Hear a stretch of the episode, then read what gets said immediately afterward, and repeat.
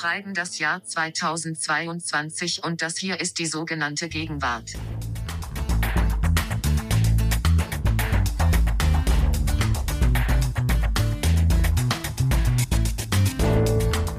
Danke, liebe Siri, für die freundliche Anmoderation hier für unseren Feuilleton-Podcast derzeit. Mein Name ist Lars Weißbrot und mit mir hier ist Ijoma Mangold. Hallo Lars, ich freue mich, dass wir uns mal wieder über die Welt Gedanken machen dürfen. Ja, und zwar richtig, ich möchte schon sagen, komplizierte Gedanken heute.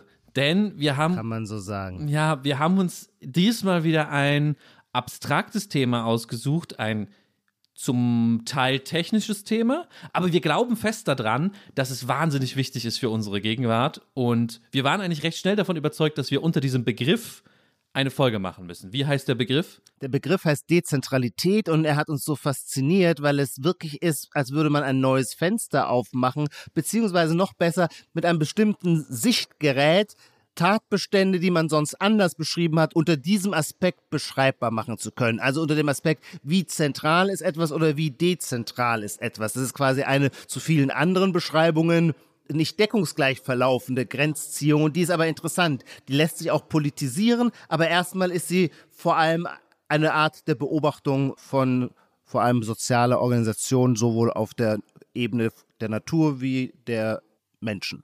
Und vielleicht das noch, bevor wir jetzt schon zu viel verraten, gleich am Anfang, auf der Ebene der Natur werden wir gleich drüber sprechen, ist es so ein bisschen ein Trendthema geworden. Plötzlich ja. geht es immer um Pilze, weil die so dezentral sind. Genau. Aber How Mushrooms Can Save the World heißt ein berühmtes Buch, wie Pilze die Welt retten können, nämlich dank ihrer Dezentralität. Aber vielleicht noch auffälliger ist natürlich, dass und das ist natürlich dir ein Anliegen auch, in der ganzen Beschäftigung mit Kryptowährungen, aber auch mit dem, was die Blockchain alles noch ermöglichen soll, angeblich, Stichwort Web 3, das hört man oft, da geht es auch zentral um Dezentralität. Das ist der Begriff, um den sich drumherum gruppiert, all diese angeblichen technischen Neuerungen, die ins Haus stehen.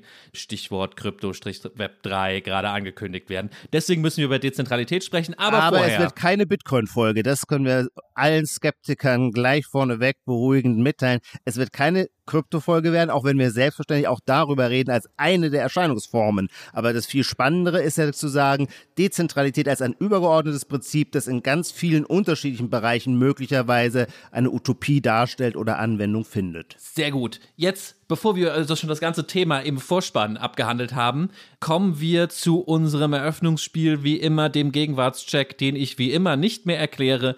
Ich überlasse nur dir den Vortritt, wenn du möchtest. Sehr gerne. Ich habe für mein Gegenwartsphänomen noch keinen griffigen Begriff. Vielleicht nennen wir es die neue Freiheit vom Arbeitsmarkt oder Arbeitsunlust oder Mußestunden des Lebens. Jedenfalls scheint durch die Corona-Pandemie sich etwas geändert zu haben. Die Menschen haben eine neue Freiheit von ihrer Arbeit empfunden. Und ich muss gleich vorweg schicken, hart machen kann man dieses Phänomen vor allem in den USA. In Deutschland gibt es nur kleine Anzeichen dafür, vielleicht auch, weil unser Arbeitsmarkt natürlich nicht so flexibel ist und deswegen auf solche neuen Strömungen nicht so schnell reagiert. Aber die harten Fakten. In den USA haben im März 4,5 Millionen Menschen ihren Job gekündigt. Gleichzeitig waren über 11 Millionen Arbeitsplätze unbesetzt. Die ganzen Unternehmen suchen verzweifelt nach neuen Leuten, die sie einstellen können. Und die sagen aber, nö, danke. Wir haben jetzt quasi durch Corona in der Pandemie ein anderes Leben kennengelernt.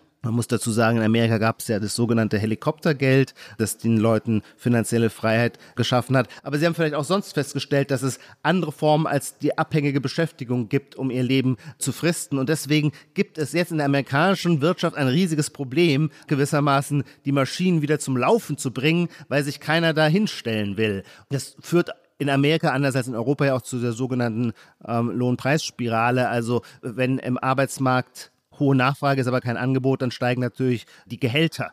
Und in Deutschland bekommen wir das Phänomen in einer abgeschwächten Form, aber zumindest in einer wir nennen es subjektive Empirie, äh, schon auch überall mit, namentlich in der Gastronomie, wo immer du in ein Restaurant oder in eine Kneipe gehst, wird dir der Besitzer sagen, er freut sich, dass er wieder aufmachen kann, er hat nur das Problem, er ist, er ist ganz alleine hier, ähm, er muss in der Küche äh, das Essen kochen und draußen im Wirtsraum servieren, denn er findet keine Mitarbeiter mehr. Und das ist ein weit verbreitetes Phänomen und die Frage ist, oder das würde ich jetzt als dieses Phänomen der Gegenwart beschreiben, dass die Menschen sich ein wenig aus dem Arbeitsmarkt zurückziehen. Ich würde gern den Punkt nicht vergeben, äh, als Strafe dafür, dass du ein Thema für eine ganze Folge jetzt versuchst, in einen Gegenwartscheck zu verpacken. Ich habe da jetzt schon so viel Widerspruch, Ergänzung, Nachfragen.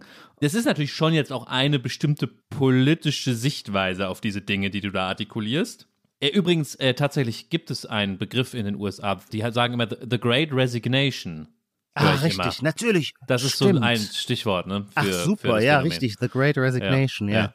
Und das ist natürlich besonders in deutschen Ohren schön, weil wir dann sowas Doppeldeutiges daraus hören, was die Amerikaner damit aber nicht meinen, ja. ja, und natürlich begegnet mir das anekdotisch auch, ja. Der Chef vom guten Kaffee-Barista-Laden, der sagt, er braucht wieder Mitarbeiter. Und meine Nachfrage ist dann immer, was passiert denn, wenn man mehr zahlt? Und dann setzt auch schon mein makroökonomischer Sachverstand aus, ich da nicht weiter weiß. Ja gut, nein, du kriegst den Punkt. Du kriegst den Punkt, aber das müssen wir mal in der Tiefe nochmal wälzen. Warum kann ich nicht als dover, naiver Linker von der Straße einfach sagen, ja, dann zahlt den Leuten doch mehr.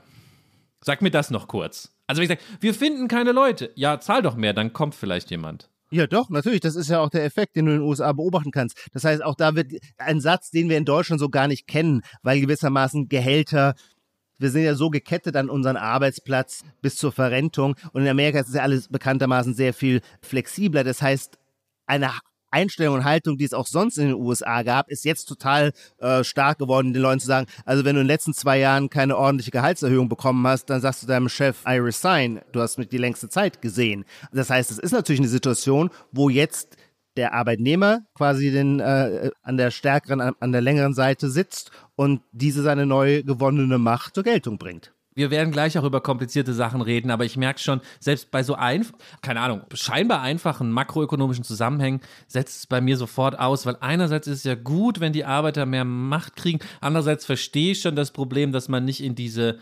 Inflationsspirale reingeraten darf.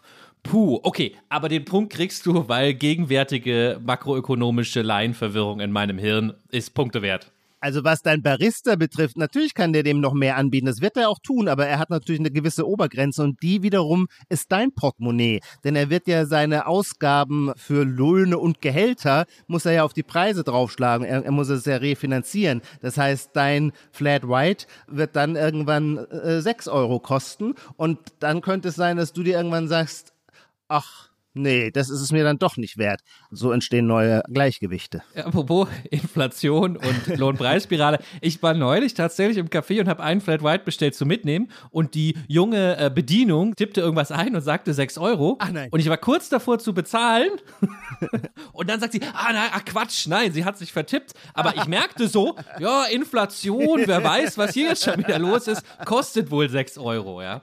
Gut, genug. Was hat er tatsächlich gekostet? Immer noch vier oder so, ja. Das ja, ist aber Standard mittlerweile. Ja. Wir machen einfach den nächsten Punkt, weil sonst machen wir die Folge dazu.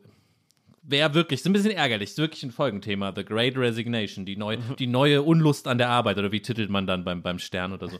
mein erster Punkt ist etwas, was ich mal das Airbnb-Schloss nenne. Ich weiß gar nicht, wie sich dieser Gegenstand in echt nennt.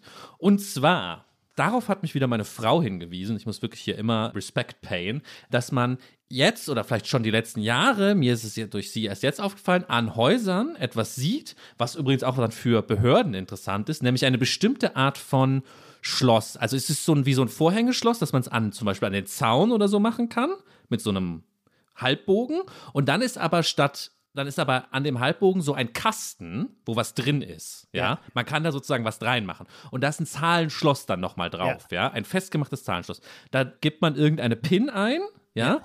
und dann ist da drin der Schlüssel für die Tür. Ja, wohl bekannt aus Airbnb, wie du richtig Ach sagst. du, ach, du kennst das alles schon. Okay, für mich ist das relativ neu, auch wenn ich natürlich Airbnb kenne. Ich habe es nur nie gemacht, deswegen wusste ich das bisher nicht. Ist es zu alt? Weil jetzt sehe ich das überall und merke auch, ah, das ist ja ein Problem. Offensichtlich werden da vielleicht Wohnungen nicht so benutzt, wie sie benutzt werden sollten. Außerdem ist diese im Sinne von Verschlüsselung und so diese Technik ja so interessant. Ein Schlüssel geht nochmal in ein anderes Schloss, wo dann ein Zahlenschloss drauf ist. Irgendwie kam mir das gegenwärtig vor. Du findest es zu alt, ich sehe es schon. Ja, absolut. Also äh, Oh. ich, ich erinnere jetzt gerade aus meinem letzten Sizilienurlaub, dass man so immer in sein Airbnb-Apartment kam. Aber ich kenne das seit zehn Jahren. Äh, wenn ich in Hamburg bin, übernachte ich immer im Hotel Vedina. Und äh, da schließt die Rezeption um 23 Uhr. Verzeihung, liebe Zuhörerinnen, das wird Sie vielleicht nicht so interessieren. Aber zur Sache, ab 23 Uhr gibt's dann genauso, man gibt vier Ziffern ein und dann rauscht, äh, öffnet sich das Kästchen und man holt den Schlüssel raus. Aber doch nicht in irgendeinem so random Schloss, was vor der Mehrfamilienhaustür am Gitter des Zauns festgemacht ist. Naja, ich würde sagen, so random ist es nicht. Das stimmt. Ah ja, nee, das ist stärker installiert, ja. Mhm. Okay, aber ich merke schon, also Airbnb ist eigentlich, Ja. eigentlich durch. Okay, Ja. gut. Nein, das akzeptiere ich. Okay, ich habe es jetzt erst entdeckt. Du hast noch einen. Und zwar von einem Zuhörer, der Hans Rusinek, dem ich an dieser Stelle danken möchte für diese fabelhafte Beobachtung, die mir auch schon aufgefallen ist, ohne dass ich sie wahr, bewusst wahrgenommen habe, ja. Manche Dinge sieht man und man nimmt sie schon für so selbstverständlich, dass man ihnen gar nicht das Etikett dran klebt. Achtung, interessant. Er nennt es, Hans Rusinek nennt es, und ich finde den Begriff absolut richtig, das Meta-Selfie. Und er lieferte auch das Beispiel, ähm, äh, ein Beispiel dafür äh, von einer Hochzeit, wo äh, das junge Brautpaar plus, keine Ahnung, Trauzeugen oder so, kleine Gruppe von sechs Leuten, drapieren sich so zu einer schönen choreografischen Figur und haben selber ist in dem Fall, glaube ich, sogar zwei iPhones in der Hand, auf die sie schauen, um Selfies zu machen. Und diese Selfie-Situation wird dann von einem offiziellen Hochzeitsfotografen fotografiert.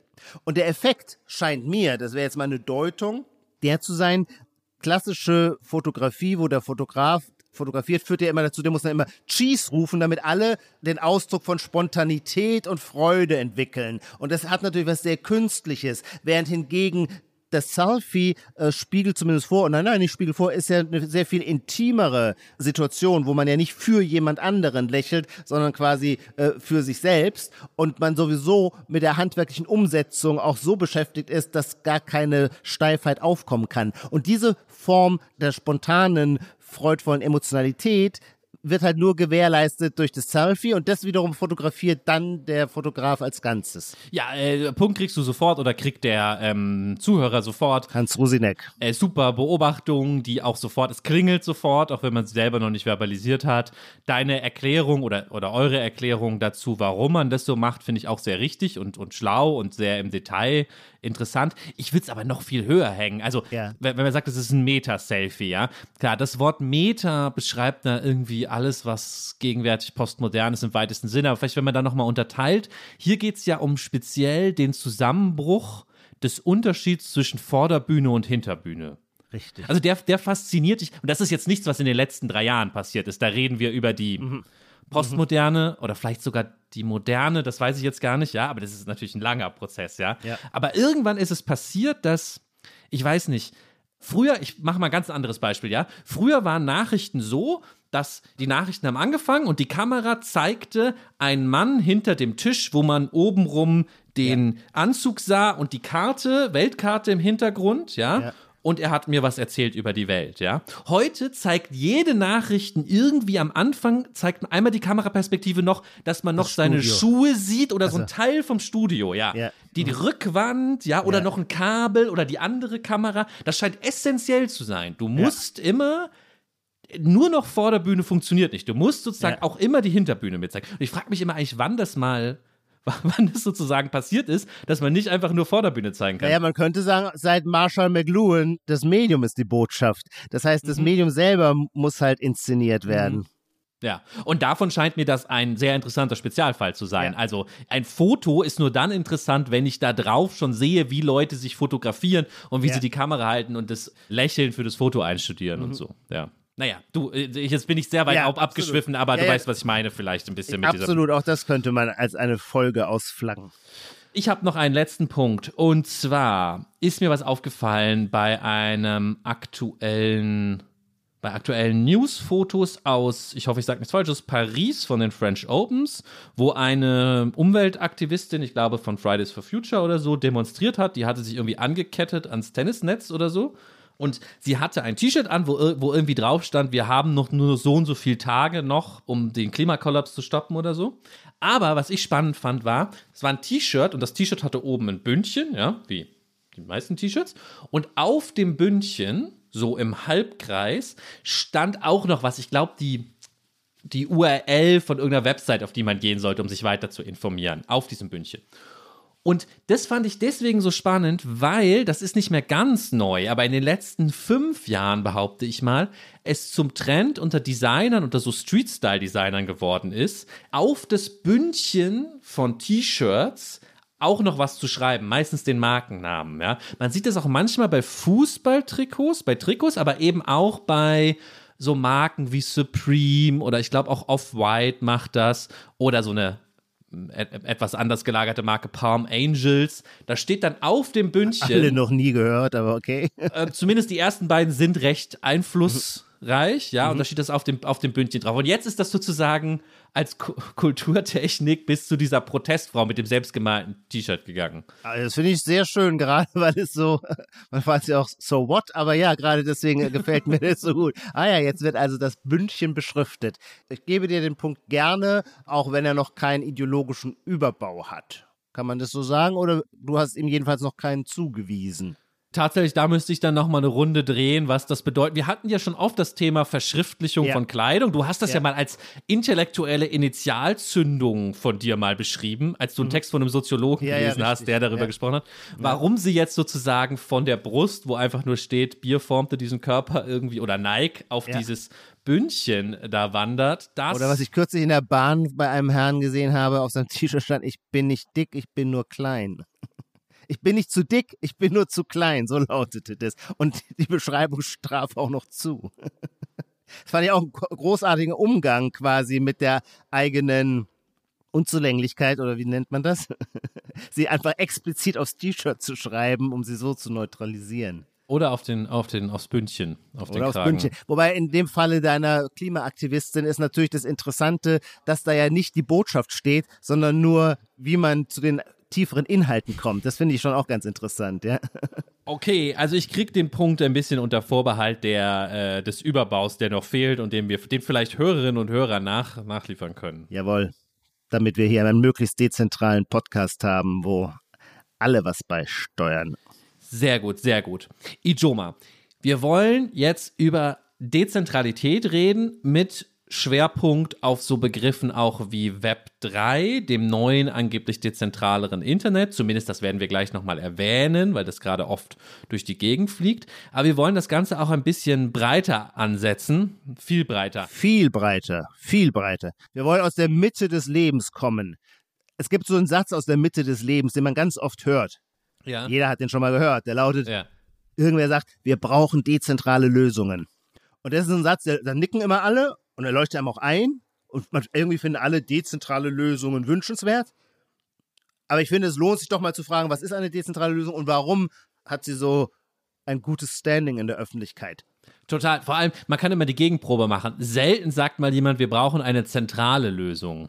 Ha, darüber werden wir nachher diskutieren. Ich finde schon. Wir haben auch mhm. breite Strömungen, die immerzu nach mehr Zentralität verlangen. Es gibt irgendwie beides. Und zwar oft vermutlich im selben Kopf ich will nicht zu weit vorgreifen, weil dann sind wir jetzt schon mittendrin in Fragen der politischen Organisation. Mhm. Wir wollen uns, glaube ich, erstmal so ein bisschen aus der Naturgeschichte dem Phänomen nähern. Was du jetzt sagst mit den dezentralen Lösungen, da klingt ja erstmal so ein politischer Raum an, ja? ja. Da sind wir bei auch so Fragen wie, wenn man jetzt ganz tief hängt, Flickenteppich aus verschiedenen Länderlösungen. Genau. Genau. Das wäre jetzt schon wieder die Kritik, da will man dann lieber Eben, eine einheitliche deswegen meine Lösung. Ich, es gibt ja. eine starke Stimmt Tendenz zur Zentralisierung, namentlich bei bei Schulpolitik, bei Corona-Politik und so weiter, ja. Ja, das andere sind eben so Fragen des Föderalismus und vor ja. Ort können wir das besser regeln ja. als weit weg in der Hauptstadt, wo sie gar nicht wissen, was bei uns passiert.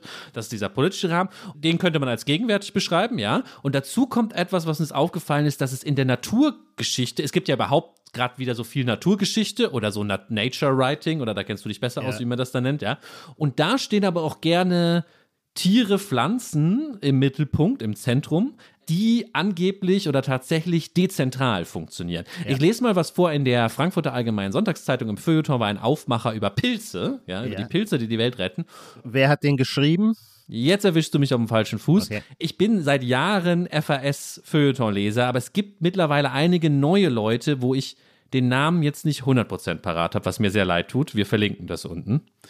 Ich lese einmal vor. Ähm, Myzel, sagt man das, spricht man das so aus beim Pilz? Myzel. Myzel, ah, Entschuldigung. Myzel-Netzwerken wird eine erstaunliche Intelligenz unterstellt, mit der sie Informationen über ihre Umgebung einholen und weitergeben.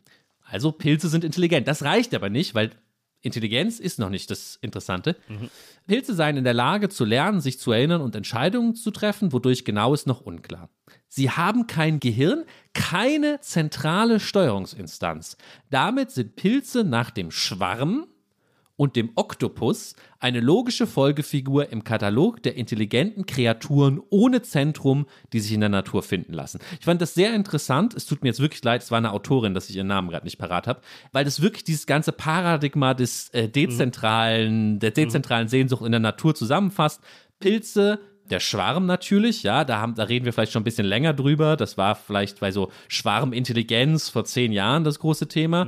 Und ähm, genau, der Oktopus, den hatten wir, hatten wir den schon mal sogar im Gegenwartscheck, der ist natürlich auch sehr gegenwärtig. Oktopus haben wir beim Gegenwartscheck, genau. Und da ist halt, ähm, ich kenne mich da null aus, aber es gibt ja einen sehr erfolgreichen Oscar-prämierten Film über den Oktopus. Jedenfalls, ähm, die eigentliche Faszination beim Oktopus ist, glaube ich, dass er so empathiefähig ist. Aber sein Hirn ist eben nicht in einer, nicht wie man meinen könnte, wenn man ihn isst. Da hat er sowas Kopfartiges, äh, sein Kopffüßler, sondern äh, so stelle ich mir das vor, die neuronale Hirnmasse verteilt sich auf alle Tentakeln, auf alle Arme des Oktopus. Genau, und das macht ihn halt zu irgendwie einer avancierten Form von Lebewesen. Zu den Pilzen nur nochmal zum Verständnis, das Mycet, der Pilz, den wir zu essen pflegen und den wir im Wald suchen und sammeln, Das ist nur der Fruchtkörper. ist nur der Fruchtkörper und das Unwesentlichste gewissermaßen. Das, der eigentliche Pilz, seine Intelligenz und seine seine, wie sagt man, seine Reproduktion und seine Selbstorganisation, seine Autopoiesis, würde äh, Niklas Luhmann sagen, die findet unterirdisch statt in dem Myzel und das ist eben ein weit verzweigtes Netzwerk, das man äh, sich analog vorstellen kann, jetzt zu dem Netzwerk unseres Gehirns, wo ja auch unendlich viele Neuronen miteinander verschaltet sind. Ohne dass es ein eindeutig deklariertes Zentrum gäbe, ja, wie bei, jetzt ganz laienhaft, ich bin wirklich kein Biologe, beim Baum könnte man ja sagen, naja, es gibt verzweigte Wurzeln, die laufen dann alle zu einem Stamm und gehen oben wieder Genau. auseinander, aber alles, was sich austauscht, muss einmal durch diesen zentralen Stamm Genau. und das ist eben beim Pilz diesem unterirdischen echten Pilz nicht so, ja. Jetzt kann ich auch noch schnell sagen, die Autorin heißt Novina Gülsdorf. Es Ah, tut ja. mir leid, dass ich das eben vergessen hatte. Ja. Ein anderes Beispiel hast du noch angeführt, der Ameisenbau Ja, genau. oder die, Am die Organisation von Ameisenvölkern. Genau, also das ist jetzt eher Kategorie Schwarm, ja? Ja. da kann man ja Fische befragen, aber in diesem Sinne, natürlich im eigentlichen Wortsinne Schwarm sagt man nur bei Fischen, aber in diesem Oh, aber- abstrakten Sinne, ja. Entschuldigung, dass ich unterbreche. Ich fände es didaktisch sinnvoll zu sagen, ah, erklär mal kurz die Idee des Schwarms beim Fisch. Ich glaube nur, ich kann da jetzt gar nicht so viel Interessantes, also jenseits der Dinge, die wir später sagen, dazu sagen, als das, was, glaube ich, jeder weiß. Also wir wissen doch, dass bestimmte Fische, zum Beispiel Heringe, sich nicht einzeln durch den Ozean schlagen, sondern sich sozusagen spontan und ohne dass ein zentraler Heringskönig es ihnen Ja. gesagt hätte, sich zu großen Schwärmen zusammenschließen, was ihnen dann hilft bei, das, es wird immer gesagt, es hilft gegen Fressfeinde, was ich, sorry, auch kein Meeresbiologe immer nicht verstehe, weil die freuen sich doch, wenn viele Heringe auf einmal. Gut, anyway, also es hilft jedenfalls offensichtlich evolutionsmäßig diesen Fischen, wenn sie sich zusammenschließen zu großen, zu großen Gruppen. Ja, weil sie dann aussehen wie ein großer Fisch. Und da haben andere Fressfeinde dann Respekt. Respekt vor. Okay, okay, das macht Sinn. Ja, ja, stimmt. Genau, und das tun sie aber ohne, dass jetzt ja einer dieser Fische im Zentrum irgendwie Kommandos gibt oder so. Ja. Und das ist das Gleiche bei Ameisen zum Beispiel. Da denkt man das vielleicht manchmal als komplett Laie, weil die haben ja auch Königinnen oder so, aber Königinnen haben da nur damit zu tun, dass die Königin die Eier legt. Es ist nicht, dass die irgendwelche Kommandos geben würde, sondern, naja, was machen die Ameisen? Sie laufen einfach alle einzeln rum und man würde heute sagen, vielleicht nach bestimmten Algorithmen tasten sie einander ab und gucken, jede einzelne Ameise guckt immer, ah, da ist eine andere Ameise, die kommt von draußen, die hat was zu essen, dann gehe ich da auch mal hin. Und so organisiert sich das Ganze aus lauter einzelnen individualen, libertären Entscheidungen, ja. Weil wir denken ja beim Ameisenstadt vielleicht oft so an ein böses Kollektiv, aber erstmal sind das Thatcherhafte Monaden, ja, nur Individuen. Und dann natürlich, das ist das Spannende, das gehört vielleicht auch zu diesem Mythos Dezentralität, wirkt es so, als hätte das Ganze als Kollektiv irgendeine Intention und wollte irgendwo hin. Das ist aber nur, um mal ein äh, großes Fachwort wieder einzuführen, aber nur so emergent. Das wirkt irgendwie aus allen Einzelentscheidungen wirkt es so, als gäbe es ein großes Ganzes, was gesteuert wird, aber letztlich sind es nur kleine Ameisen, die rumlaufen. Ich glaube, das ist auch so ein Faszinosum Dezentralität, was oft erwähnt wird. Macht das Sinn? Da würde ich aber doch gerne nachhaken, ja. ob es, äh, ja, emergentes Phänomen, mh, das können wir gleich noch ein bisschen vertiefen, aber im Falle des Ameisenbaus würde ich schon sagen, er hat einen Endzweck, auch wenn keiner der Beteiligten diesen Endzweck quasi vor sich im Kopf hat und entsprechend einen Plan ausarbeitet und Befehle gibt. Aber natürlich folgt es einer Zweckmäßigkeit, nämlich diesen Ameisenbau zu organisieren und ihn zu, von Müll zu befreien und Müll nach draußen zu bringen und Nahrungsmittel reinzubringen. Es ist ja nicht so, so wie du es gerade beschrieben hast, könnte ja das, der Effekt dieser neuen emergenten Ordnung auch irgendwas ganz anderes sein, was mit einem Ameisenbau nichts zu tun hat, sondern es ist schon genau das, was dem ja, Ameisenvolk dient, zu überleben. Das liegt an unserem großen Mechanismus der Evolution, die eben diese einzelnen Individuen so genetisch programmiert hat. Ja, in dem Sinne hast du recht. Ich wollte damit schon so eine kleine Brücke bauen. Wir müssen wahrscheinlich später über den Markt sprechen. Ja. ja. Und auch beim Markt sind, sind ja Marktfans wie du davon überzeugt, dass es so toll ist, dass da jeder sein egoistisches, gieriges Ding macht. Aber ja. wenn man alles zusammennimmt. Ja, ja, so entstehen spontane Ordnungen. Das ist das Reizvolle daran, genau. Ja. Ja. Ganz kurz nochmal, wir sind ja der Föter-Podcast. Wir wollen jetzt nicht einfach nur Zoologie betreiben, sondern ähm, quasi den wie, wie ich vorhin schon mal den ideologischen Überbau mitliefern. Man sieht also, wenn wir jetzt, was wir beschrieben haben bei den Ameisen und bei den Pilzen, man sieht natürlich sofort, äh, warum die Dezentralität, äh, namentlich im Naturreich äh, von uns Menschen im Moment so hoch geschätzt wird, weil wir Macht negativ konnotieren und damit auch Hierarchien. Und wir haben die Vorstellung, in einem dezentralen Organismus gibt es keine zentrale Machtkonzentration und deswegen finden wir die halt dann moralisch irgendwie auch sympathisch. Ich glaube, das könnte ein ziemliches Trugbild sein, weil die die Freiheit der einzelnen Ameise im Sinne unseres menschlichen Individualismus scheint mir sehr, sehr begrenzt zu sein, auch wenn es keinen Boss gibt, über den man sich abends nach Feierabend beschweren kann. Also das müssen wir, glaube ich, jetzt einmal kurz zurückstellen, weil das ist ja schon die ganz große Frage, warum wir so auf Dezentralität setzen, was uns daran so reizt, aber andererseits auch, und das würde ich noch mal kurz in Frage stellen, der Zusammenhang zwischen Dezentralität und Hierarchie oder zwischen zentrale und hierarchischer Ordnung, zwischen dezentralem System und einer flachen Hierarchie, wie man heute sagt, oder in einem egalitären System. Das ist schon spannend, gleich nochmal in zwei, drei Details reinzugehen, weil das nicht so einfach sich übersetzt. Ich glaube grundsätzlich bei Dezentralität, also sagen wir mal so, dem Thema Dezentralität hilft, dass dieses Gefäß, Begriffsgefäß so groß ist, dass man fast alles reintun kann. Deswegen ist es auch so ein Trendthema, weil, wie du es am Anfang schon begriffen man kann dann alles unter diesem Blick sehen. Aber es ist, glaube ich, schon manchmal analytisch hilfreich, nochmal zu trennen, was. Ich würde aber doch denken, dass es Parallelvorgänge sind, dass mehr Zentralität auch tatsächlich zu einem höheren hierarchischen Gefälle führt. Das scheint mir fast denknotwendig. Ja, könnte schon sein. Da fände ich es nur interessant, gleich nochmal so zwei, drei, vielleicht wirklich aus der Informationsverarbeitung, aus der Informations- Technologie zwei, drei Beispiele durchzuspielen, wie das funktioniert. Ich wollte, bevor wir dahin kommen, noch was machen, was dich vielleicht nicht so interessiert, aber ich muss einmal ganz kurz in die Untiefen, die echten Untiefen der Popkultur rein und äh, zwei äh, gegenwärtige Science-Fiction-Beispiele nennen. Ja, du kannst vielleicht auch kurz weghören. Ich weiß, das ist immer nicht so deine Denkweise, aber ich finde zwei Sachen total interessant, die in der von mir grundsätzlich überhaupt nicht geschätzten, den von mir grundsätzlich überhaupt nicht geschätzten Neuauflagen von Star Trek passieren. Zum einen, um dieses Pilz Trend nochmal zu bestärken, beschäftigte sich die ganze erste Staffel der neuen Star Trek-Serie Discovery, die vor drei Jahren oder so lief, damit, dass irgendwie die Enterprise plötzlich nicht mehr einen Antimaterie-Materie-Antrieb hatte oder was die sonst immer sagen, sondern einen Pilzantrieb. sie, sie reden immer davon, dass es im Universum ein Netzwerk aus wie sagt man, Myzelen, du hast es eben so schön, Myzel? Myzelen gibt und auf denen reisen sie irgendwie. Ich Ja. finde, das ist ja schon interessant. Also dieses ganze harte Physikparadigma wird sozusagen in der Star Trek Ja. Popkultur abgelöst von so einem Absolut. Pilz, von so einer Ja. Pilzmetapher, ja. Und dann, das ist jetzt vielleicht wirklich nur für die hoffentlich noch drei, vier Science-Fiction-Nerds, die den Podcast auch hören, interessant. Ich muss es aber sagen. In der anderen neuen Star Trek-Serie, Picard in der zweiten Staffel, passiert etwas ganz Interessantes mit den Aliens, mit dem Volk der Borg. Die Borg sind bei Star Trek sehr wichtig, weil sie immer zu der Föderation, den Guten, ja, in der 90er Jahre Star Trek-Welt, zu der Föderation, das Gegenteil waren, weil sie so kollektiviert waren. Die Ah, ja. Borg waren sozusagen wie ein Bienenschwarm oder so. Ja. Ein Hive-Mind. Das waren so einzelne Cyborgs mit so künstlichen Augen, aber es gab keine Individuen mehr, sondern alles war eine, Ah, ja. ein Geist. Ja? So. Und die waren immer die Bösen. Das war das absolut Böse. Das war der Erzfeind, ja? Ja. Weil man mit denen auch nicht verhandeln konnte oder so. Die tickten einfach anders.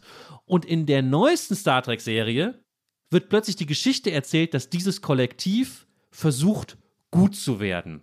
Dass sie versuchen, ein vorbildliches Kollektiv zu werden. Eines, was nicht auf Unterdrückung setzt, sondern auf Konsens und dass die Leute alle freiwillig mitmachen, aber man bleibt beim Kollektiv. Also der Erzfeind wird plötzlich ein bisschen zu, einem, zu einer versuchten Utopie. Und ich habe jetzt zwar immer das Wort Kollektiv benutzt, aber ich finde, es hat auch mit Dezentralität zu tun, weil ganz klar hier immer ist, die haben keine hierarchischen Strukturen oder so, wenn man es positiv formuliert, sondern alle sind gleich, immer miteinander vernetzt und wie die Ameisen treffen sie halt ihre Entscheidungen und tauschen sich aus, ja. Ich weiß, vielleicht, du kannst zu den Borg nicht so viel sagen, aber vielleicht gibt es den einen oder anderen Zuhörer, der mit den Borg was anfangen kann. Und wenn man die jetzt zum Vorbild erhebt, finde ich, hat das auch mit der neuen Lust an der Dezentralität zu tun.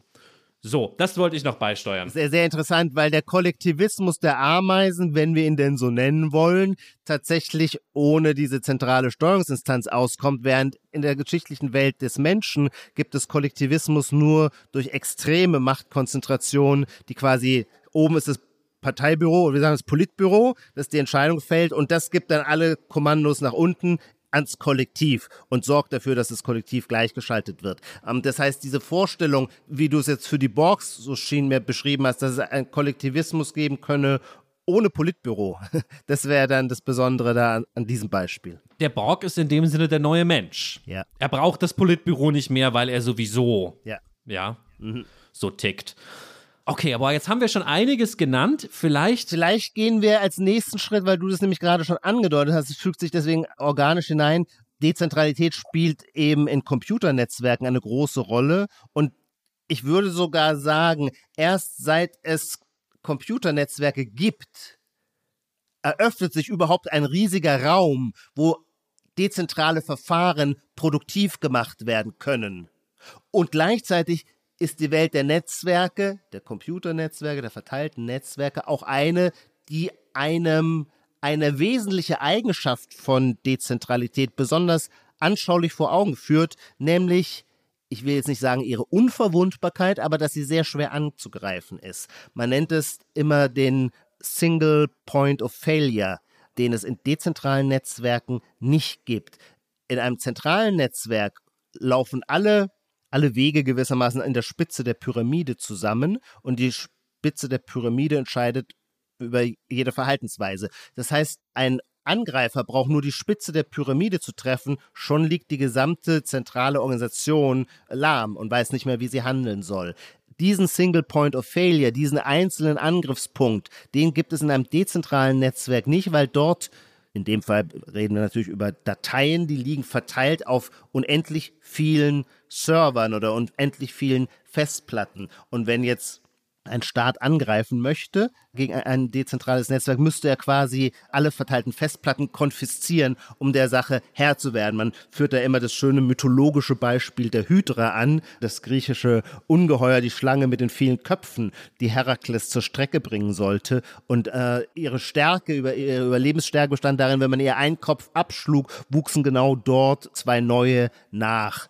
Herakles kam dann zu der klugen Lösung, mit einer Fackel ähm, die, den abgeschlagenen Kopf auszubrennen, sodass das nicht mehr passierte. Also generell sind die, auch dies wieder ein Modebegriff, den man aber eben sehr oft mit Dezentralität in Verbindung bringt, sehr resilient. Dezentrale Netzwerke sind sehr resilient und das macht ihre Leistungsstärke aus. Ich möchte es, glaube ich, an der Stelle einmal so ein bisschen in das äh, technische, informationstheoretische Detail gehen, weil tatsächlich habe ich eben schon gesagt, ich glaube, es ist gut, einmal so einen genauen Dezentralitätsbegriff zu fassen, damit man dann über die anderen ganzen dezentralen Metaphern nachdenken kann. Und zwar, was so spannend ist an Dezentralität, und das ist eine relativ neue Entwicklung in der Informationsverarbeitung, die, das hast du mir gestern nochmal erklärt, es erst technisch seit den 70er Jahren gibt, aber die in den letzten Jahrzehnten immer mehr Bedeutung gewonnen hat, ist, dass man durch mathematische kryptografische Methoden auf ein Zentrum verzichten kann, was man früher noch gebraucht hat. So, jetzt versuche ich das einmal zu erklären, aber wir haben vorher drüber gesprochen. Ich glaube, ich muss die Vorbemerkung machen, ich werde es jetzt falsch erklären. Liebe IT-Studierende, bitte keine bösen E-Mails schreiben. Ich erkläre es aber deswegen falsch, weil ich glaube, man versteht dann trotzdem ein bisschen was und hat so im Wittgensteinischen Sinne so eine Leiter, um einmal weiter hochzuklettern für alle Zuhörer, die sich noch nie damit beschäftigt haben, die man dann später wegtreten kann, um mehr zu verstehen, ja? Vielleicht vorher noch mal kurz das größere Bild, denn ich glaube, ja. sonst geht es ein bisschen zu schnell. Worüber du jetzt ja, redest, ja. ist quasi, wir blicken auf die Geschichte der Verschlüsselung. Ja der Kryptographie, ja. der Codierung von Nachrichten. Ja, ja. Die hat eine lange Vergangenheit. Eine der ersten Beispiele ist der berühmte Cäsar-Code, ein kryptografisches Verfahren, wie Cäsar seinen entfernten Offizieren bestimmte Befehle weitergeben konnte. Und da gab es sehr lange quasi kaum substanziell systematische Fortschritte, sondern das Verfahren folgte im Wesentlichen der Idee, dass man mit einem Schlüssel eine Botschaft verschlüsselt und mit demselben Schlüssel sie, der Empfänger kann sie dann wieder entschlüsselt dekodieren. Soweit das geht bis dann das berühmte Enigma-Projekt äh, im Zweiten Weltkrieg. Und dann gibt es eben ein Bruch, ein, ein Schritt, ein Emergenzsprung, wenn man so möchte. Ich glaube, aber ich nagel mich nicht darauf fest, erst in den 70er Jahren die sogenannte Zweischlüssel-Kryptographie oder asymmetrische Kryptographie. Und die ist sehr faszinierend und sehr komplex. Genau, du hast das Problem schon ein bisschen angerissen, denn wenn ich nur einen Schlüssel habe, habe ich grundsätzlich immer das Problem, dass ich dir eine geheime Botschaft schicken will, aber wir haben dann beide brauchen den Schlüssel dafür und der, der die Botschaft zwischen uns überbringt, braucht den Schlüssel auch. Das heißt, sehr viele Leute haben schon mal diesen Schlüssel, vielleicht zu viele, ja. Ich spiele es aber mal gerade mit einer leicht anderen Anwendung durch, nämlich der Authentifizierung. Ich versuche es intuitiv klar zu machen. Ein Grundproblem der Welt und des Recht des Internets ist, woher weiß ich eigentlich, dass der andere wirklich der ist, der vorgibt zu sein? Ja, wenn Ijoma mir in einem anonymen Messaging-System, ja, oder von irgendwelchen E-Mail-Adressen, die ich nicht kenne und nicht nachvollziehen kann, E-Mails schreibt, woher weiß ich, dass das Ijoma ist, ja? Die simpelste Variante, das zu klären, wäre, beim ersten Kontakt, ja, sagst du mir, und gehen, nehmen wir mal davon aus, ich vertraue, dass das dann wirklich Ijoma ist beim Erstkontakt gewesen ist oder wir treffen uns in echt. Und dann sagst du mir, immer wenn ich dir eine echte E-Mail von mir schreibe, schreibe ich mein Codewort dazu. Und mein Codewort ist Leopard. Ja, das schreibe ich immer dazu. Das ist natürlich eine ganz simple, fast naive Art der nicht mal Verschlüsselung in dem Fall, sondern Authentifizierung, weil welches Problem tritt auf? Naja, ich kenne dein Codewort Leopard, vielleicht sprichst du noch mit anderen, mit anderen Leuten, ja, die kennen dann auch dein Codewort. Und das heißt wiederum, die können dann das weiter benutzen und sich als Ijoma ausgeben, ja. Das wäre jetzt ganz brutal zusammengefasst ein Grundproblem von solchen Authentifizierungen. Und jetzt kommt die Zentrale ins Spiel. Wir machen sie mal stark. Wir erklären, warum die Zentrale so toll ist. Jetzt kann ich eine Zentrale einführen, ja, eine Vertrauensmann, so könnte man es auch übersetzen, ja, bei dem meldest du dich immer an mit deiner E-Mail und sagst dem, hey, das ist echt eine E-Mail von Ijoma und mein, mein Codewort ist Leopard. Die Zentrale darf das wissen, der vertrauen wir, dass Leopard ist. Und mir sagt sie nur, die E-Mail ist wirklich von Ijoma, aber sie verrät mir nicht dein Codewort. Ja, und ich muss auch der Zentrale vertrauen. Jetzt haben wir, glaube ich, schon mal, wenn man das so überblickt, ja, so grob wie ich es beschrieben habe, ein Grundproblem verstanden, nämlich bei Information braucht man eigentlich, damit man sicher damit arbeiten kann, eine Zentrale, der man vertraut. Ein Vertrauensmann in der Mitte, oder? Absolut. Und da unterbreche ich nur ganz kurz und dann gehst du einfach gleich weiter in deinem äh, Vortrag, um nochmal auf den Single Point of Failure zurückzukommen. Diese Trusted Third Party, die ist natürlich dann besonders attraktiv anzugreifen, denn sie verfügt ja über alle diese Codewörter. Klar hat sie den Vorsatz, sehr diskret damit umzugehen und kein Schindluder damit zu betreiben. Aber Hacker würden natürlich sagen, genau diese Zentrale wollen wir angreifen, denn dann haben wir den Zugriff auf die Datenbank mit allen, mit allen Passwörtern. Das ist das, was man dann ein Honeypot nennt, ein Honigtopf. Zentrale Datenbanken sind attraktive Ziele für Hacker. Jetzt, und das versuche ich wirklich nur metaphorisch anzureißen, gibt es eben mit der asymmetrischen Verschlüsselung eine Möglichkeit, dieses Problem zu lösen, ohne diese doofe Zentrale in der Mitte zu haben und sozusagen nicht mehr diese Kosten des Vertrauens tragen zu müssen, die ich diesem Mittelsmann, die ich dauernd für diesen Mittelsmann aufbringen muss. Was schafft die asymmetrische Verschlüsselung? Naja, auch runtergebrochen auf dieses Authentifizierungsbeispiel. Sie schafft den von ganz weit weg betrachtet geradezu magischen Trick, dass du mir, wenn du dich authentifizieren willst, nicht dein geheimes Codewort sagst, was nur du wissen darfst, Leopard, um dich zu authentifizieren, das darf keiner wissen, sondern ein anderes Wort, sagen wir Banane.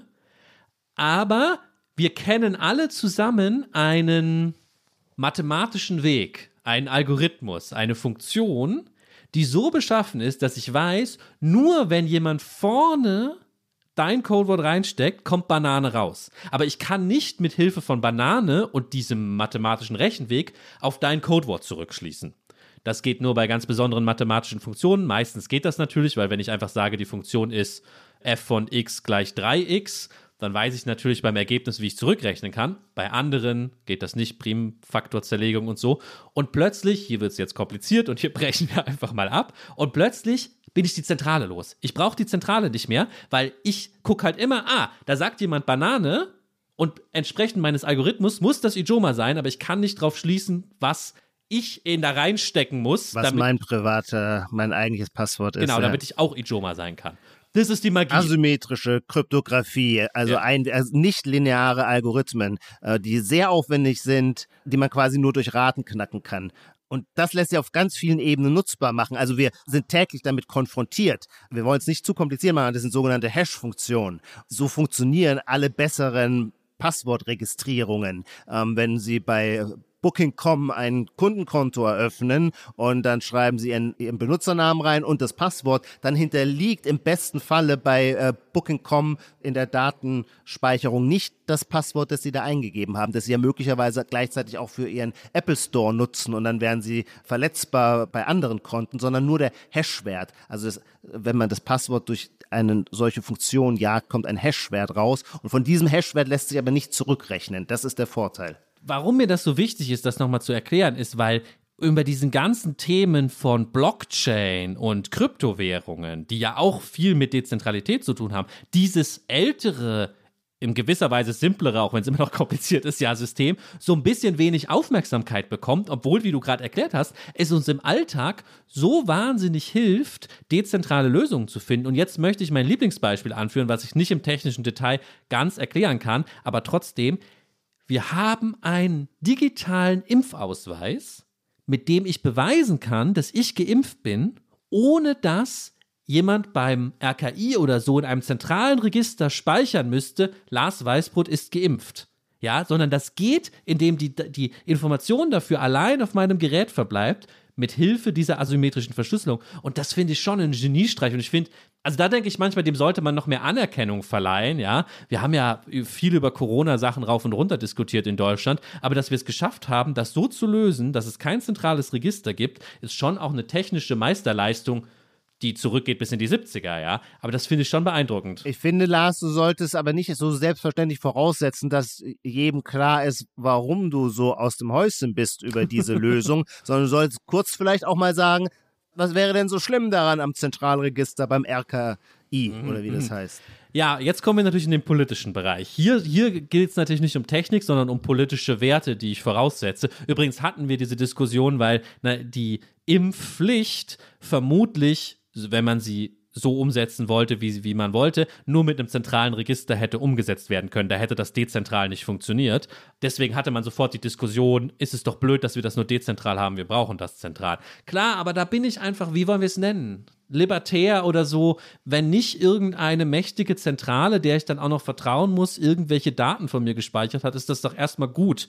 Ja, also ich kann das, glaube ich, gar nicht weiter erklären. Das ist einfach, einfach meine Grundüberzeugung. Deine doch auch, oder? Wie heißt es in der amerikanischen Verfassung? These truths are self-evident. Ja. Das ja. sind die Wahrheiten, die für dich selbst evident sind. Mir leuchtet das total ein. Ich bin da auch in deinem Lager. Darf ich dazu eine Nachfrage stellen? Weil ja. da hatte ich neulich eine spannende Diskussion drüber. Es hat natürlich damit zu tun, wie man zum Vertrauensproblem steht. So nennen das ja dann die. Verschlüsselungsmathematiker. Und für manche würden dann sagen, ich hatte mich mit Jürgen Geuter unterhalten, den vielleicht manche kennen als auch äh, Blockchain-Kritiker, die sagen, äh, Vertrauen ist doch gar kein Problem. Vertrauen ist doch eine grundlegende, tolle Sache, die wir Menschen miteinander haben. Wir dürfen das nicht als Problem betrachten.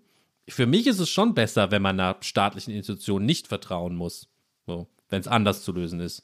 Wie siehst du das? Ich würde daraus keine Dichotomie machen, dass selbstverständlich staatliche Institutionen, äh, je weniger Vertrauen wir ihnen entgegenbringen müssen, desto besser sind sie gebaut. Das scheint mir völlig offensichtlich zu sein. Das heißt aber nicht, dass ich irgendwie einer Welt predige des Misstrauens. Das wäre viel zu lebensweltlich moralisierend gedacht. Nein, nein. Von Niklas Luhmann gibt es auch aus den frühen 70er Jahren einen schönen schmalen Band, der heißt Vertrauen mit dem selbsterklärenden Untertitel ein Mechanismus zur Reduktion von sozialer Komplexität.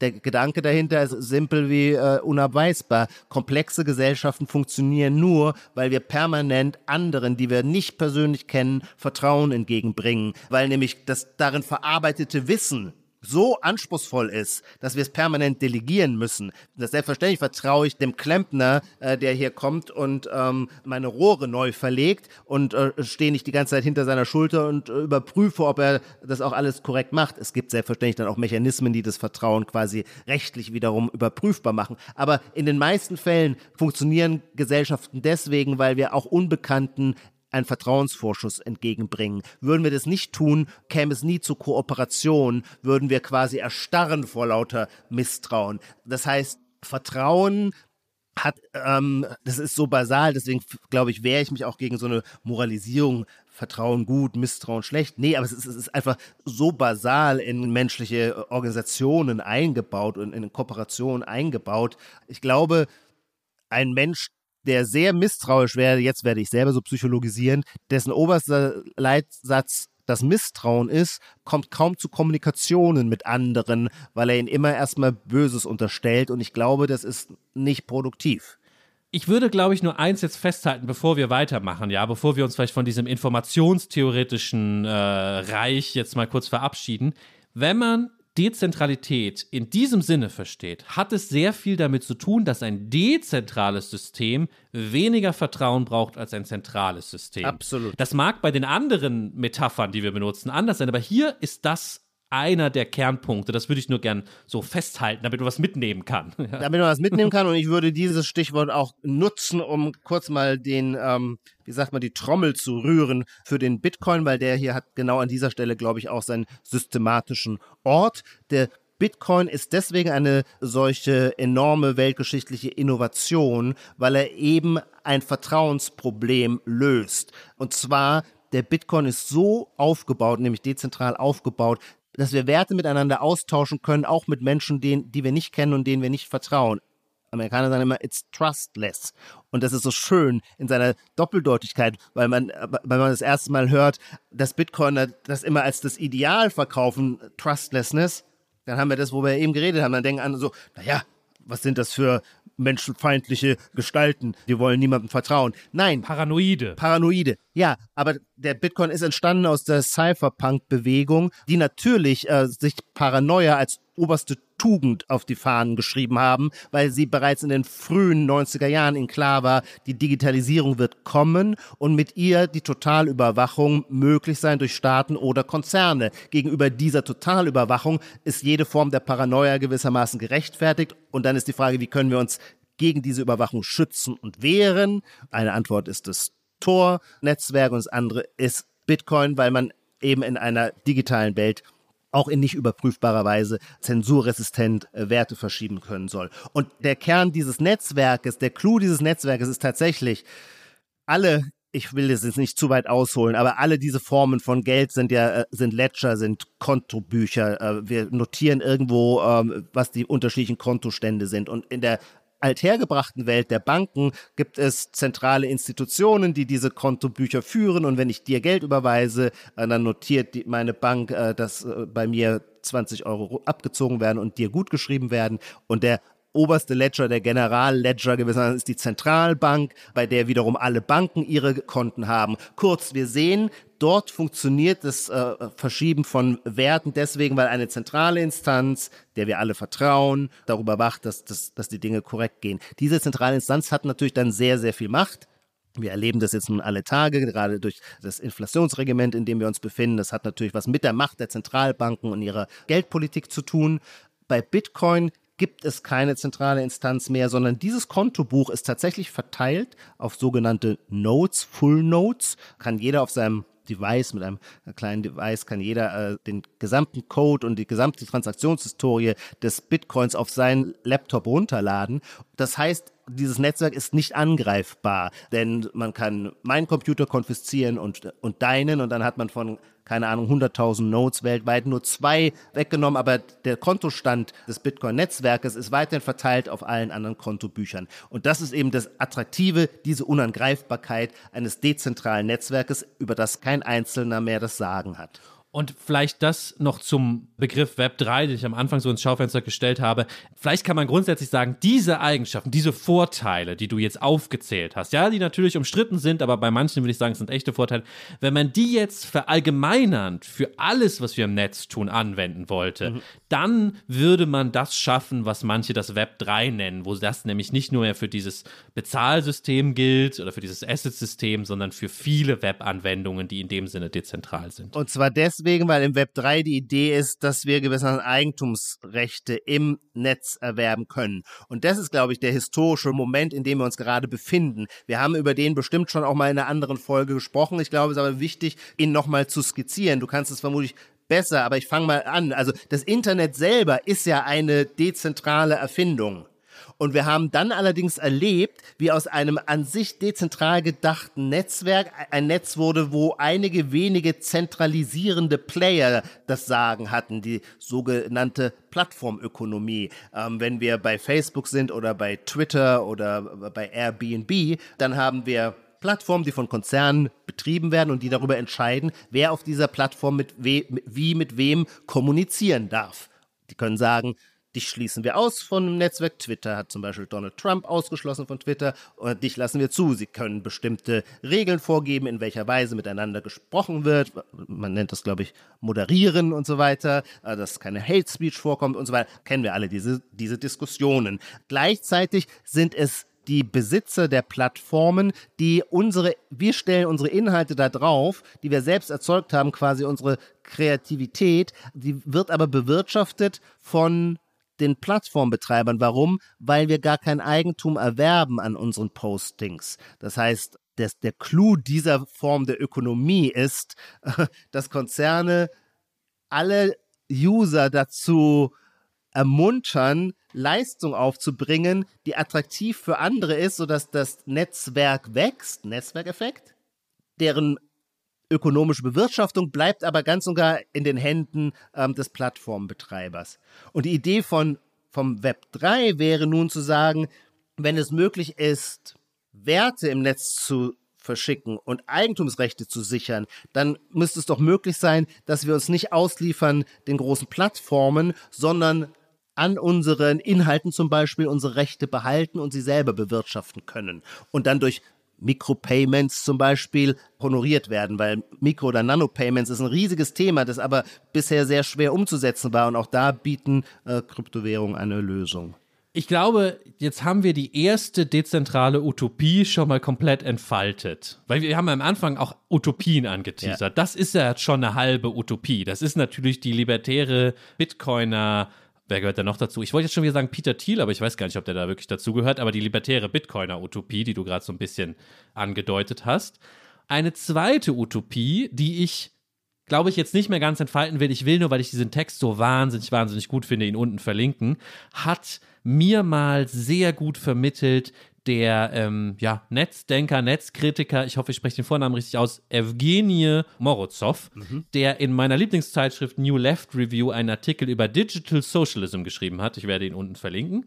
Und die Pointe dieses Textes ist, ich versuche es kurz zu machen, du hast eben Hayek erwähnt. Wir haben vor 100 Jahren lange ausführliche Debatten darüber ge äh, geführt, ob der Markt irgendwie besser darin ist, Ressourcen irgendwie zu verteilen und zu allokieren, als eine, ein Planungsbüro, ein sozialistisches, eine zentrale Planwirtschaft.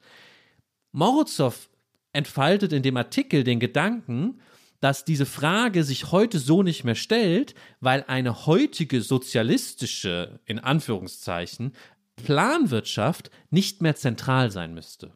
Sie könnte dezentral sein. Der Markt ist nicht, sagt Morozow, die einzige Möglichkeit, eine Wirtschaft dezentral zu steuern. Das wollt ihr Marktgläubigen uns einreden, dass wenn es nicht der Markt ist, dass dann ein Planungsboard im Politbüro sein muss. Aber Morozow versucht zu erklären, nein, es lässt sich auch dezentral lösen. Und deswegen glaube ich an eine dezentrale Utopie für den echten sozialistischen Gedanken. Du hast noch nicht gesagt, wie sich das lösen lässt das verschieben wir vielleicht auf eine, auf eine andere Folge. Dann. Ja, aber dann ist es ja wirklich nur eine Phrase. Also äh, irgendwie muss man es ja mit Leben füllen oder irgendwie zumindest so greifbar machen, dass man sagen kann, ach interessant. Ah ja, ich vermute nämlich, dass die Antwort irgendwas mit Artificial Intelligence zu tun hat. Dann würde ich die kritische Nachfrage mir erlauben, warum ich es eigentlich zwingend besser finden soll, wenn ich meine Konsumbefehle und meine Arbeitsaufträge nicht mehr vom Politbüro bekomme, sondern von der Macht einer äh, Artificial Intelligence.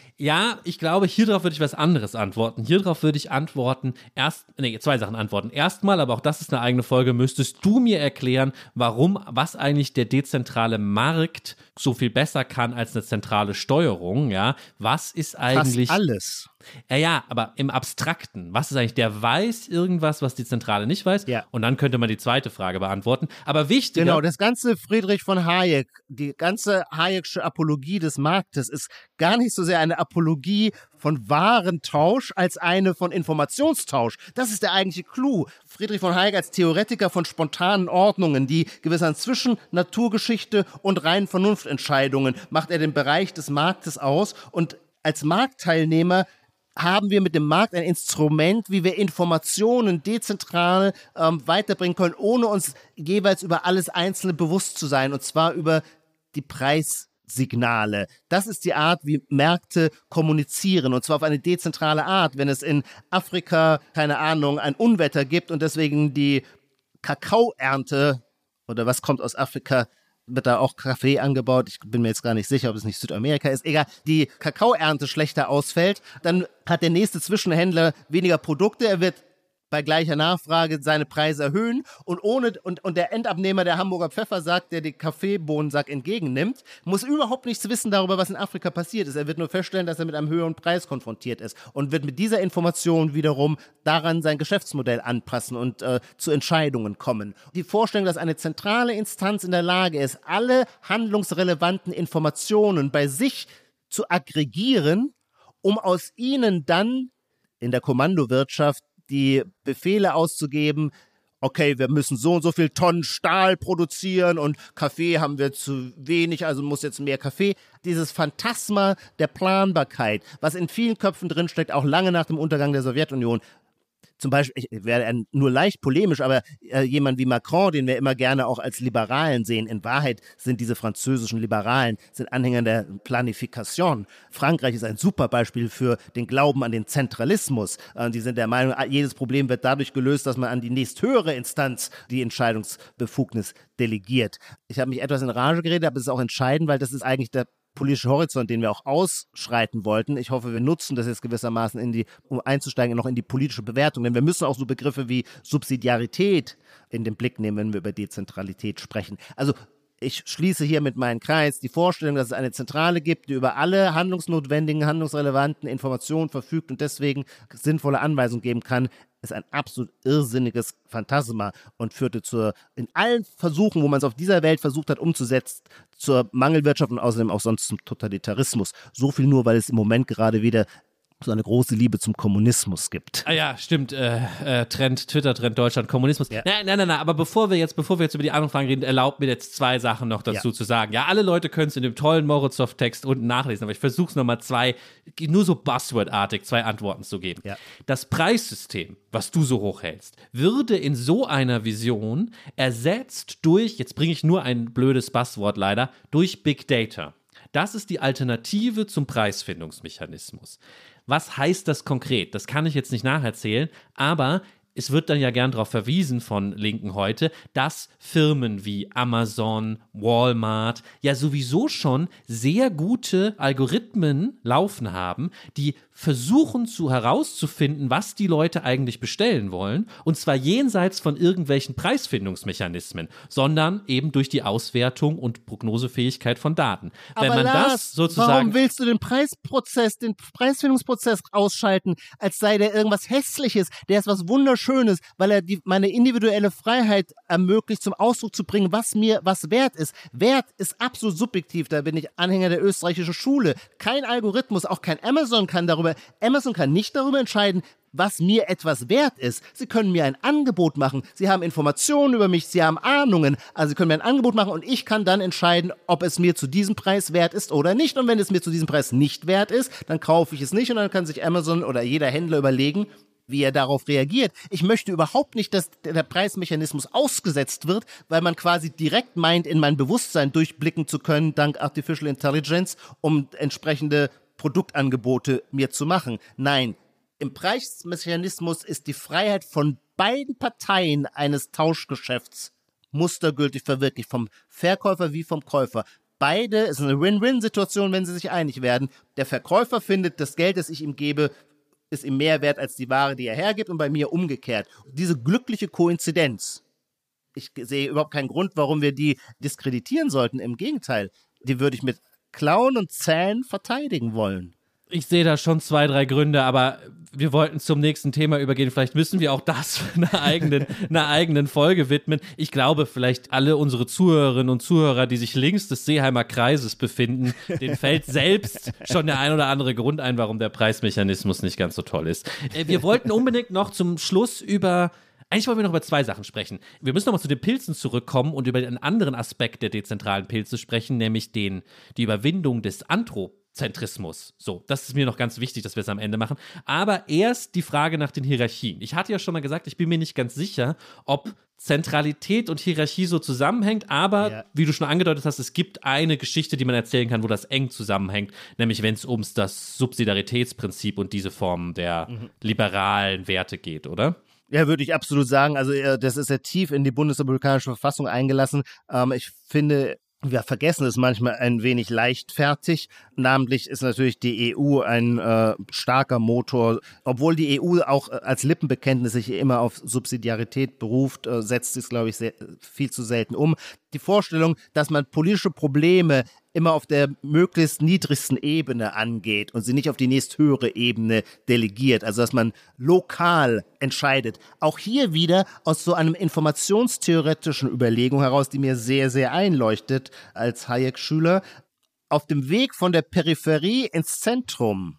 Das ist quasi wie bei der Energieübertragung. Wenn du Energie von A nach B bringen willst, geht halt Energie verloren. Ich glaube, es gilt auch für Information. Wenn Informationen aus der Peripherie ins Zentrum gegeben werden sollen, damit im Zentrum dann entschieden wird, was in der Peripherie passieren soll, dann kommt es einfach zu enormen Informationsverlusten. Deswegen ist es viel sinnvoller, soweit es möglich ist, immer auf der niedrigsten Ebene Dinge zu entscheiden. Also wenn ein Problem in der Peripherie anfällt, es in und von den Akteuren der Peripherie auch entscheiden zu lassen wir haben dieses Prinzip natürlich im Aufbau unserer Staatsorgane von der Kommunalverwaltung über die Landesregierung zur Bundesregierung. Und die Idee ist, Aufgaben, die nur national sinnvoll sind, sollen auf der Bundesebene entschieden werden. Dazu gehört natürlich zum Beispiel die Landesverteidigung. Andere Dinge, wo wir von der Individualität der Menschen und der unterschiedlichen Gemeinden und Kommunen oder Communities ausgehen, sollen eben auf dieser Ebene entschieden werden. Keine Ahnung, der Bau einer Umgehungsstraße kann natürlich nicht von einer Gemeinde entschieden werden, weil die Umgehungsstraße dient ja allen irgendwie weiterzukommen, wird dann vermutlich vom Kreis entschieden und so weiter. So versuchen wir in der Politik immer die richtige Entscheidungsebene zu finden und ich finde das ein sehr gutes Prinzip. weil wir die Erfahrung machen, dass politische Entscheidungen, die quasi in der Nähe gefällt werden, die Menschen, zu denen stehen die Menschen auch mehr, die nehmen sie auch an, die akzeptieren sie, die empfinden sie auch als ihre eigenen. Und wo das Prinzip vernachlässigt wird, gibt es, und ich teile dieses Ressentiment gar nicht, ich will es jetzt nur soziologisch beobachten, gibt es halt dieses extreme Ressentiment gegen das Zentrum. Wir haben das in Deutschland nicht, würde ich sagen. Wir haben es aber sehr stark in den USA als ein Ressentiment gegen Washington. Rechts wie links, vielleicht auf dem rechtslibertären Lager mehr, gibt es starke Bewegungen, die vor allem, also auch Donald Trump sagte, den Sumpf von Washington sollte man lahmlegen. Und damit ist natürlich immer gemeint, dass in der Zentrale Institutionen geschaffen werden, die einen bürokratischen Apparat hervorbringen, mit Beamten, die quasi an der Fortsetzung, an der Ausweitung, an der Expansion des bürokratischen Apparats interessiert sind, weil das ihre Raison d'être ist. Und die entscheiden dann über die Köpfe hinweg, was irgendwo in den Einzelstaaten passiert, wo es doch viel sinnvoller wäre, diese Dinge auf der Ebene der Einzelstaaten zu sichern.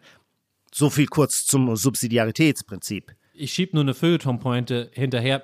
Mir ist gerade erst klar geworden, dass Amerika die Seltsamkeit hat, dass das Zentrum geografisch am Rand ist, nämlich die, die liberalen Eliten an den Küsten, während die Mitte des Landes die Peripherie ist. Ja. Das bedeutet jetzt nichts, fiel mir nur gerade auf. Dass das, das war natürlich mal anders, weil Washington war natürlich mal, die Ostküste war mal das Zentrum. Vor 150, vor 200 Jahren. Und dann vielleicht jetzt wirklich zum Schluss ein letzter Punkt. Wir wollen nochmal zu den Pilzen zurückkommen, weil das finde ich wichtig, das nochmal zu erwähnen. Ich finde, wir müssten, da würde äh, diese große philosophische Frage, die wir am Anfang stellen, warum ist eigentlich dezentral gut und zentral mhm. böse oder warum gibt es diese Folklore? Mhm. Du hast mich nochmal daran erinnert an diesen berühmten Vers von äh, dem irischen Dichter William Butler Yeats, The Center Cannot Hold. Äh, das ist ein berühmtes Gedicht, das hat er nach dem Ersten Weltkrieg geschrieben, 1919, The Second Coming, also die, die Wiederkunft, sehr stark in so einer christlichen Bildsprache eingefangen. Und da gibt es gewissermaßen das die Vorstellung, das heißt, things fall apart, the center cannot hold. Dass das Zentrum bricht, ist da eine Schreckensvorstellung, quasi ein Vorläufer dann der Apokalypse. Der Falke, heißt es in einer Vers, der Falke hört nicht mehr auf den Falkner. Das heißt, es gibt jedenfalls auch eine Semantik, in der die Stabilität des Zentrums der Ordnungsgarant ist. Und wenn dieses Zentrum zusammenbricht, dann bricht auch die Ordnung zusammen und an deren Stelle tritt das Chaos. Das ist eigentlich eine sehr verbreitete, lange tradierte Semantik. Und das Denken der Dezentralität sieht diesen Zusammenhang zwischen Chaos und Dezentralität eben gerade nicht und sagt, es gibt auch andere Ordnungsorganisationsformen, die auf ein Zentrum verzichten können. Und das finde ich ganz interessant, diese zwei Bewegungen zu sehen, auch weil es ja bei so dichotomischen Begriffen auch nie darum geht, die eine Seite zu verabsolutieren, sondern das sind zwei verschiedene Bestrebungen, die man vermutlich in unterschiedlichen Bereichen unterschiedlich dann auch nutzbar machen kann. Und eine Nutzbarmachung, das schiebe ich jetzt wirklich noch zum Abschluss hinterher, eine Nutzbarmachung ist, das, was äh, verlinken wir auch, unten gibt es einen tollen Text bei uns im Feuilleton auch zu dem Thema, was das Posthumanistische ausmacht. Das Posthumanistische, den Begriff müssen wir noch einfügen. Das wird nämlich auch in diesem FAS-Text über die äh, Pilze sehr deutlich. Die Hoffnung, die wir in die Pilze setzen, ist auch eine, die Donna Haraway, die äh, Philosophin, zitiere ich hier manchmal, auf sie geht das zurück, auch eine Hoffnung, dass der Mensch aus dem Mittelpunkt rückt und dass er, die Pilze sind da ein Vorbild, weil sie stehen ja sowieso zwischen den Pflanzen und Tierreichen als so Seltsamkeit, dass alles in Unordnung gerät und nicht mehr der Mensch im Zentrum steht und alles bezieht sich auf ihn, sondern alles irgendwie gleichberechtigt nebeneinander stehen. Die Donna Haraway hätte auch noch die Borg mit dazu genommen, weil sie natürlich Cyborg-Fan ist, die Technik, die Natur, die Pilze und es gruppiert sich nicht mehr um uns herum die wir davon entlastet werden, ja. Mhm. Also das ist natürlich in zeitgenössischen linken politischen Kreisen, die sich nicht wie Morozow mit Wirtschaft beschäftigen, die andere Utopie, der man nachhängt, so wie man anfangs gesagt hat, der Eurozentrismus muss weg, ja, ja. wir dürfen sie aber, ja. würde man jetzt sogar sagen, der Antrozentrismus ja. muss weg. Wir dürfen nicht immer alles nur auf uns beziehen, sondern wir müssen sein wie die Pilze und zwischen den Dingen irgendwie stehen. Ich kann das jetzt nur so wolkig formulieren, weil es, glaube ich, auch eine wolkige Theorie ist, aber das wollte ich noch abschließen. Ja, aber eine große, breite Strömung, die auch schon früh angefangen hat. Ich erinnere mich in meinem Studium in frühen 90er Jahren haben wir natürlich von vorne bis hin Medien immer nur Poststrukturalismus gemacht und zwei der glänzendsten Vertreter äh, waren Felix Guattari und Gilles Deleuze und die sind auch mit einem Gedankenmodell äh, berühmt geworden, das ausdrücklich antihierarchisch war. Die haben die Metapher des oder das Bild des Rhizoms eben genutzt. Das Rhizom ist nur ein anderes Wort, glaube ich, für das Myzel, also für die Art, wie Pilze ihr Wurzelwerk äh, unterirdisch entfalten, ohne, ohne Zentrum. Und so wollten sie auch die Wissensordnungen reformiert sehen. Bis dahin war die zentrale Metapher, auch noch bei Voltaire und Diderot, als sie die Enzyklopädie schrieben, der des Wissensbaumes, wo gewissermaßen aus der Wurzel heraus, nach oben hin in einer Taxonomie ähm, sich die verschiedenen Wissensbereiche entfalten und man kann in umgekehrte Richtung aber immer wieder zur zentralen Wurzel zurückkehren. Das ist der Erkenntnisbaum, wenn man so möchte. Und Gilles Deleuze und Félix Guattari äh, wollten den Baum mit seiner zentralen Hierarchie ersetzen durch das Rhizom als die poststrukturalistische Antwort für Wissensordnungen, die nicht mehr hierarchisiert sind, wo ein Element gleichzeitig auf verschiedenen Ebenen anwesend sein kann, mal aus dem einen Sicht dieses sein kann, aus einer anderen Sicht jenes sein kann. Diese Rhizom-Vorstellung äh, finde ich hochattraktiv und fand ich auch als Student immer schon sehr, sehr spannend. Da sieht man, wie im Grunde so akademische, äh, ideengeschichtliche, theoriearchitektonische Entscheidungen dann 20 Jahre später plötzlich ganz konkrete politische Szenarien oder äh, Utopien äh, befeuern können. Hoffentlich passiert mir das auch mit meiner Anhängerschaft an Morozov und seinen, äh, seine Überlegungen zu Digital Socialism und wir haben bald endlich kein Preissystem mehr, sondern, sondern der sozialistische staatliche Rechner sagt mir vorher, welche Schokoriegel ich mir eigentlich kaufen will und produziert sie schon mal. Das sage ich jetzt, um das alles abzubinden, denn wir haben schon jetzt hemmungslos überzogen und ich muss dich noch eine Prognosefrage fragen. Ganz was anderes, ganz was anderes, aber ein Thema, was mindestens so groß ist wie Dezentralität. Aber wir könnten doch äh, Herrn Morozov und seine Artificial Intelligence fragen, äh, was kommen wird. Die weiß ja alles. Dann brauche ich keine Zukunftsprognose mehr abzugeben. Zukunftsprognosen machen ja nur Sinn unter den Bedingungen der Ungewissheit der Zukunft. Ja, leider, leider gehören uns die Produktionsmittel der Zukunftsprognosen noch nicht. Das haben die noch bei Walmart, in wo auch immer Walmart sitzt, in Minnesota in ihren äh, Tresoren. Die holen wir da raus. Meine Frage ist ganz was anderes, auch ein ja. großes Thema. Oh. Amber Heard und Johnny Depp, der Prozess zwischen Amber Heard und Johnny Depp. Wer nichts davon weiß, der ist jetzt raus. Die meisten haben es mitbekommen. Ich erkläre es nicht nochmal. Ich will von dir wissen, was bedeutet dieser Prozess für die Zukunft von MeToo? Wird es in Zukunft so sein, dass diese verschärfte Aufmerksamkeit auf sexuelle Übergriffe, auf sexuelle Gewalt jetzt wieder gedämpft wird und nicht mehr so durchschlägt, weil dieser Prozess da die Spitze rausgenommen hat, weil man plötzlich auf vieler Seiten auf der Seite des Mannes steht? Oder ist es andersrum und plötzlich werden Männer als Opfer von sexueller und häuslicher Gewalt ernster genommen und das wird ein großes Thema? Oder ganz was anderes passiert oder es bleibt genauso? Hast du dich damit irgendwie beschäftigt? Ähm, äh, leider nur ein bisschen am Rand, dabei liebe ich solche Klatschgeschichten und, und das muss ja ein irrsinniges Material und Stoff gewesen sein, das da vor Gericht ausgebreitet worden ist. Ich hätte mich da gerne hineinbegeben, ich habe es aber äh, hatte keine Zeit dafür und habe es deswegen nur so am Rand mitbekommen wenn ich das richtig sehe, war der Effekt eben, während gewissermaßen beim MeToo-Movement die Unschuldsvermutung gegenüber dem äh, Mann tendenziell aufgegeben worden ist, gab es jetzt so eine Gegenbewegung, wo plötzlich die Öffentlichkeit auf der Seite des als Gewalttäter beschuldigten Mannes, also Johnny Depps, stand. Ich weiß aber nicht, womit das zusammenhängt. Vielleicht war die Story, die seine Ex-Frau erzählte, nicht so gut, um sich damit zu identifizieren. Ich weiß es nicht, ich kann, will jetzt auch bei so einem heiklen Thema nichts Falsches sagen, aber in der Tat glaube ich schon auch, dass natürlich die Gegenerzählungen bisher war, war, war das nicht so, bisher war doch die Narration, Frauen, die Opfer von Gewalt werden, haben es so wahnsinnig schwer, dies zu beweisen. Und deswegen werden entsprechende Verbrechen nicht geahndet. Und deswegen müssen wir den potenziellen Opfern mehr glauben als den Tätern, um aus dieser Asymmetrie herauszukommen. Und damit fällt man natürlich automatisch in eine andere, umgekehrte Asymmetrie.